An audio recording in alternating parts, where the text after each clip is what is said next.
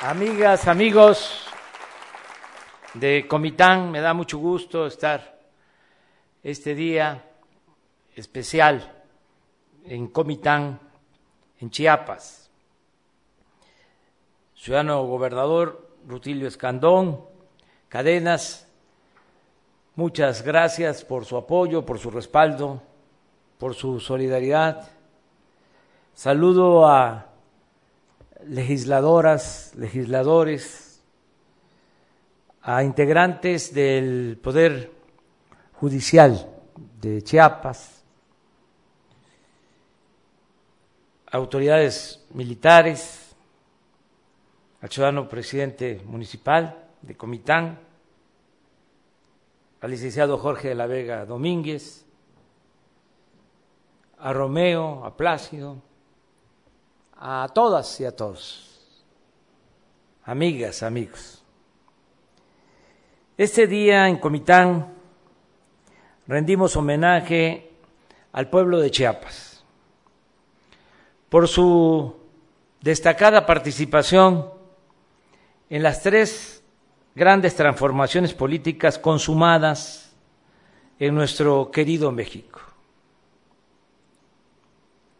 abro un paréntesis para comentar de que se ha sostenido por algún tiempo de que a Chiapas o llegó tarde o no llegó la independencia, la reforma, la revolución. Y eso no tiene sustento. Chiapas ha estado siempre presente en las transformaciones de México. Hay constancia que el pueblo de Chiapas y sus destacados dirigentes no permanecieron al margen durante la independencia, la reforma y la revolución mexicana.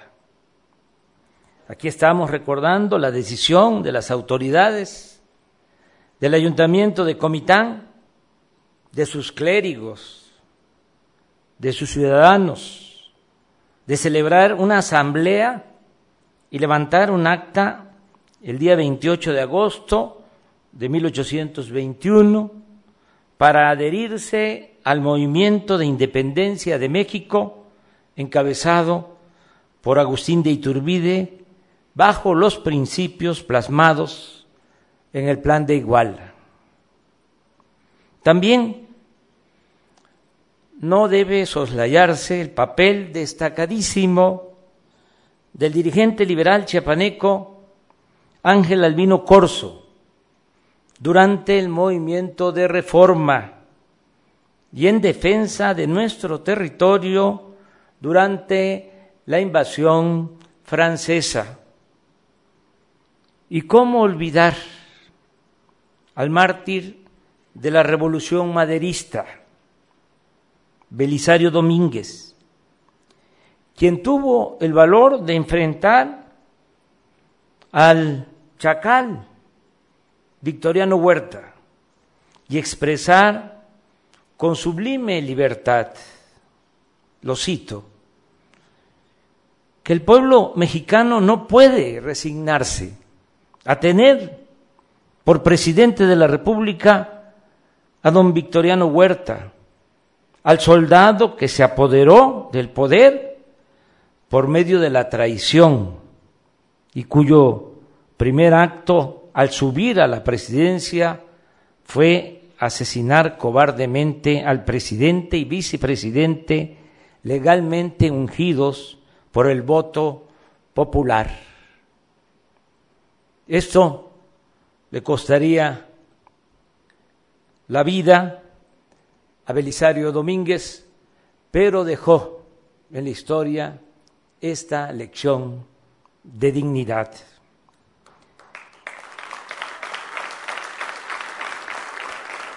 De modo que estar aquí en Comitán es propicio para invocar a un ejemplar hombre de ideas y principios, don Belisario Domínguez, y recordar que en su pueblo, en Comitán, hace 200 años, un grupo de ciudadanos se adelantaron a otros ciudadanos de esta provincia para iniciar el proceso de integración de Chiapas a la República Mexicana.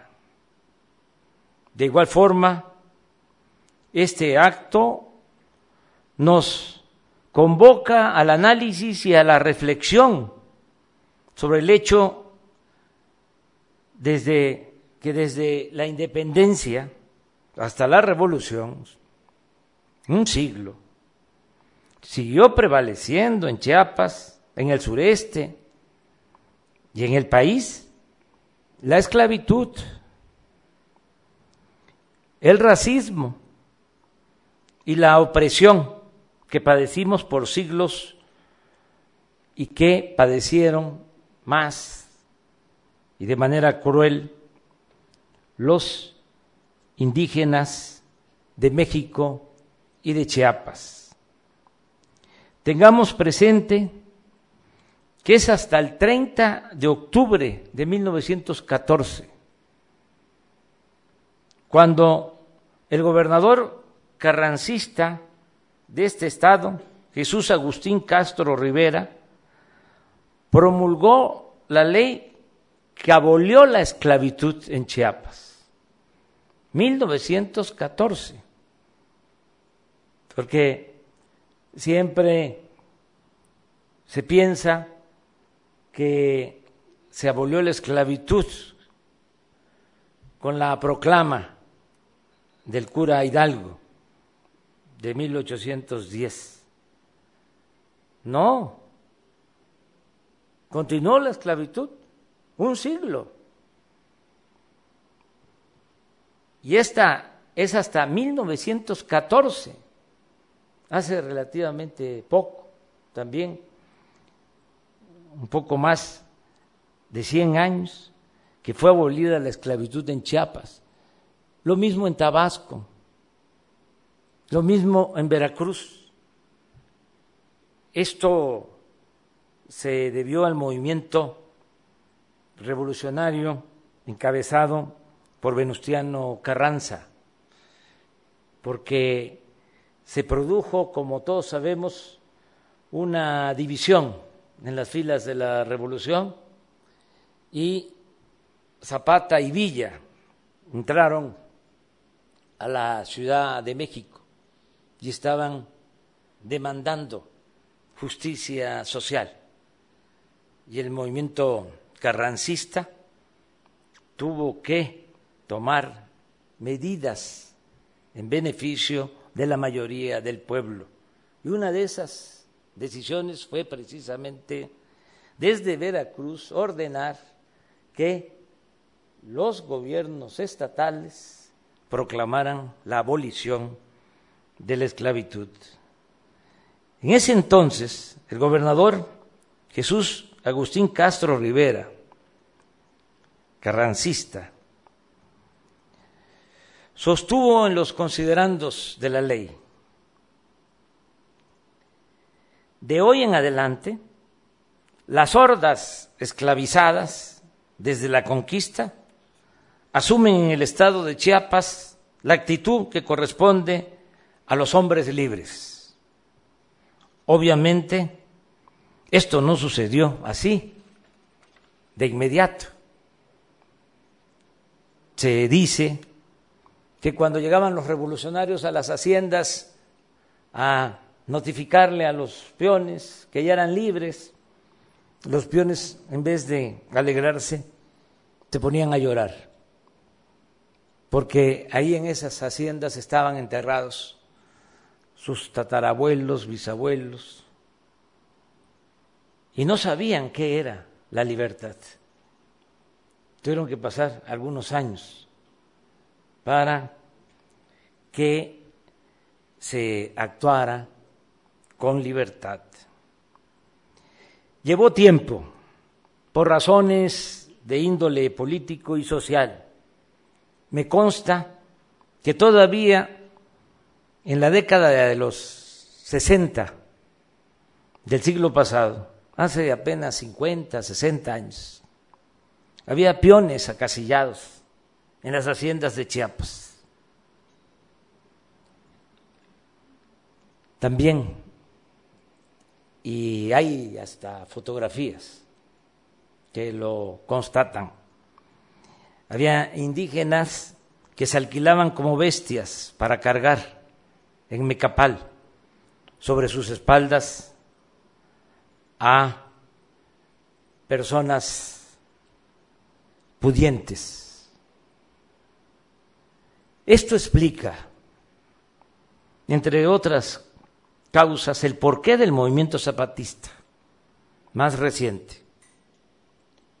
Podemos decir, eh, se avanzó con la independencia en el terreno político. Se avanzó eh, también en lo social, sin duda, pero es un proceso eh, pendiente, es una asignatura pendiente el de hacer realidad la justicia social. De modo que la cuarta transformación en Chiapas tiene, como en todo el país, pero aquí, con más razón, el deber de atender de manera preferente a los más necesitados, bajo el criterio de que por el bien de todos, primero los pobres.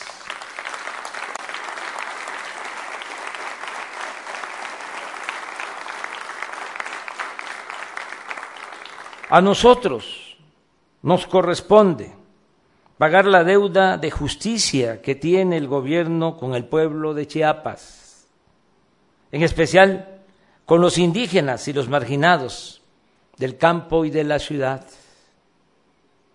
Que no se nos olvide, esa es nuestra misión.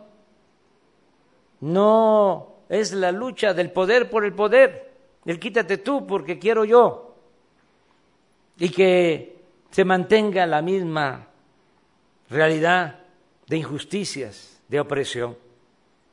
La cuarta transformación significa acabar con la corrupción, desterrar la corrupción para que se pueda distribuir mejor la riqueza y se pueda darle preferencia a la gente más humilde, a la gente más pobre es luchar por una sociedad mejor, una sociedad más justa, más igualitaria, más fraterna.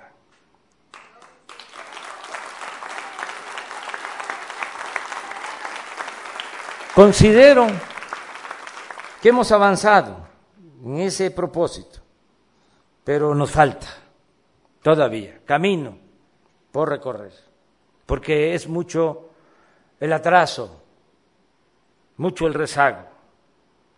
Sin, embargo, puedo decir que en Chiapas nuestro gobierno está beneficiando con pensiones a 301.408 adultos mayores,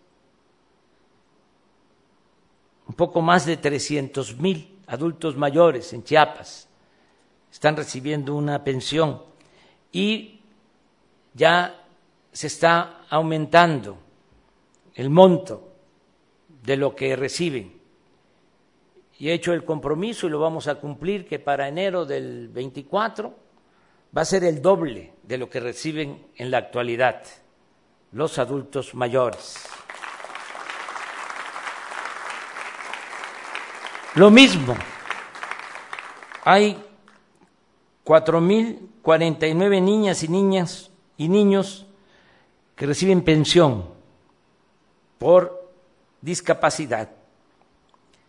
Aquí aprovecho para comentar que con el apoyo de legisladores federales se logró elevar a rango constitucional el derecho a la pensión a adultos mayores, el derecho a la pensión para niñas, niños con discapacidad, el derecho a recibir una beca para estudiar, el derecho a atención médica y a medicamentos gratuitos. Y hay un transitorio en la Constitución que establece que nunca puede ser menos el presupuesto para garantizar estos cuatro derechos. Elevar estos derechos a rango constitucional fue un avance importantísimo, porque esté quien esté en el gobierno, va a tener que cumplir con ese mandato.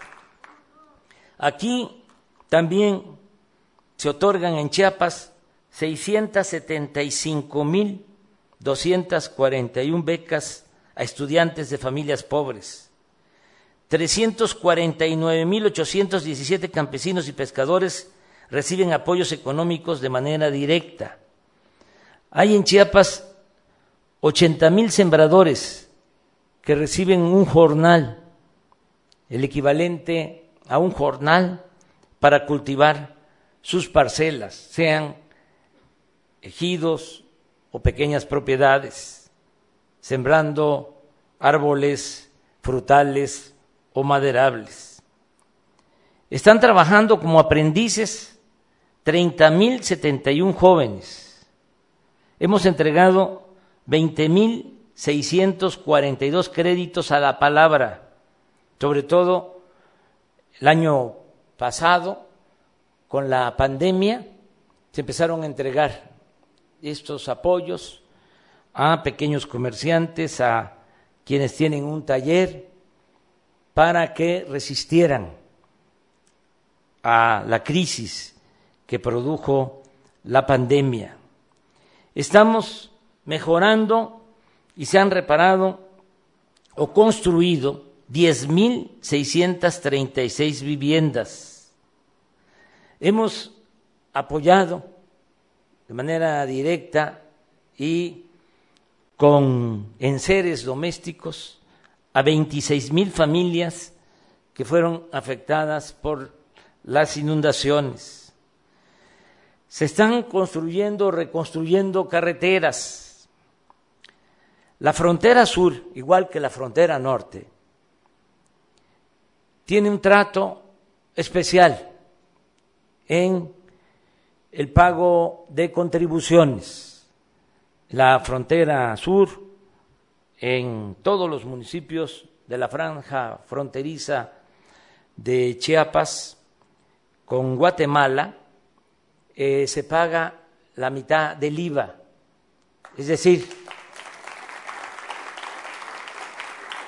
el 8% y el impuesto sobre la renta se redujo al 20%. Se están construyendo en Chiapas 199 sucursales del Banco del Bienestar. Van a estar estas sucursales del Banco del Bienestar en todo el estado de Chiapas, para que la gente no tenga que trasladarse mucho y recibir en esos bancos lo que por justicia y derecho les corresponde.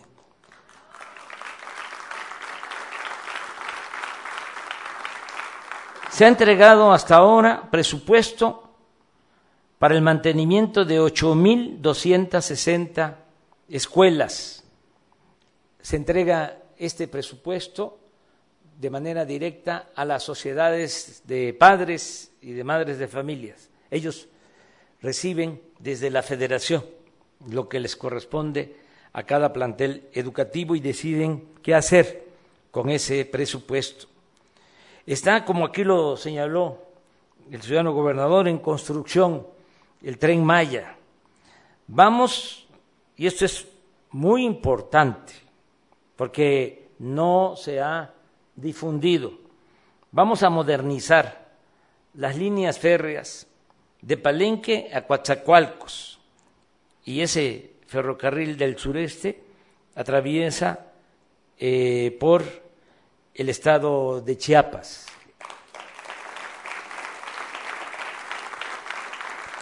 Y se va a modernizar también el ferrocarril de Ixtepec a Tapachula, a la frontera, con trenes de carga y de pasaje. Se han creado en Chiapas 13 universidades públicas. Vamos a seguir impulsando la educación y mejorando el sistema de salud pública para garantizar atención médica y medicamentos gratuitos a toda la población. En fin, puedo demostrar con hechos que en Chiapas hay un millón trescientos cincuenta y un mil viviendas, un millón trescientos cincuenta y un mil viviendas, y se apoya a un millón quinientos treinta mil beneficiarios o personas. Es decir, casi en todos los hogares de Chiapas llega cuando menos un programa de bienestar o se obtiene un ingreso que proviene del presupuesto público. En suma, Chiapas, ese es el Estado de la República con más presupuesto para el bienestar. Este año, 33.981 millones de pesos de la federación. Pero como ya lo expresé, falta todavía mucho por hacer en beneficio del pueblo de Chiapas. Por eso, mi compromiso en esta fecha histórica, en Comitán, de seguir gobernando por el bien de los chiapanecos, a quienes nunca, nunca les fallaré, porque tengo convicciones, me identifico mucho con don Belisario Domínguez. Lo considero un héroe, un mártir, un patriota, un hombre excepcional como lo fue también el apóstol de la democracia, Francisco y Madero. Por eso me comprometo aquí en Comitán a seguir gobernando por el bien de los chiapanecos, a quienes nunca, nunca les fallaré, porque tengo convicciones, tengo palabra y además sostengo y quiero mucho a Chiapas, que amor con amor se paga. Muchas gracias.